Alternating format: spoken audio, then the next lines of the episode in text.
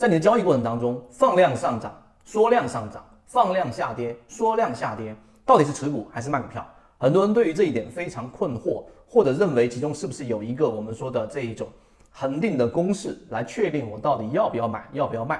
听完今天三分钟就很清楚。我们先说第一个放量，它到底是分歧还是一致？答案它一定就是我们所说的分歧。无论是在上涨过程当中，还是下跌过程当中，大家首先要把买卖导致股价上涨的原理先搞明白啊，先搞明白这一点。那为什么我们说放量就代表着分歧呢？因为当一个平淡的交易，一般情况之下，买方持有这个资金想要去买这个股票，必须得有卖方愿意把手里面的筹码，然后呢挂单卖出来。所以，当买方出现这个大量的买单，而卖方又很多人愿意卖出，这个时候才会放出成交量。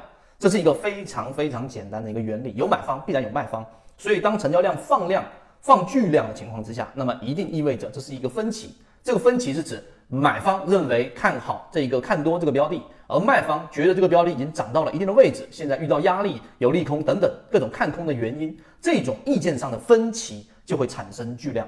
反向思考就是我们说的缩量，这个是第一点非常核心的实战的这个基础的原理。好，明白这一点之后，那么请问啊，我的股票放量上涨，到底是要拿着手里面的股票，还是要把它给卖掉？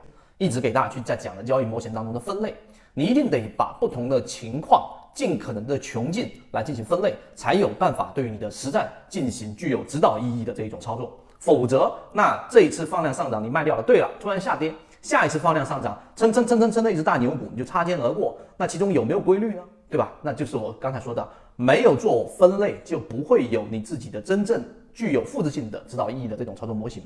这是圈子的观点。第二点，第三点，我们来建来做一个简单的分类。我们说几种类型。第一种，当一个标的遇到了一个重要的压力位，就是我们说举个例子，前高啊，前面的一个这个 W 顶，对吧？然后出现了一个前高。或者是黄金分割的一个非常重要的压力位，那么这个时候的放量上涨，那么它就意味着是持股。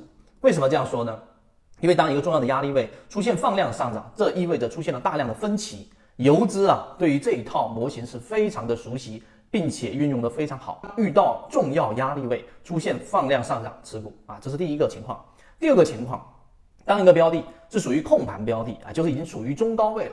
控盘的目的是为了拉升，控盘的特征是上涨的过程当中处于缩量。好，这个问题来了，当一个标的处于缩量上行的时候，这个时候要不要卖股票？这个主力在自己跟自己玩，所以导致没有放出成交量，这个理解是对的啊。那在这个位置之上，缩量碎步小阳线、小阴线的上行是可以持股的啊。这种情况这是第二个。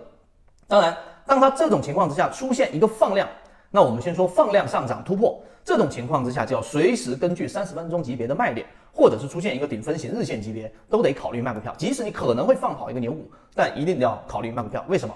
因为我们所说的放量意味着分歧，这是第一个基础。第二个基础，控盘是为了拉升。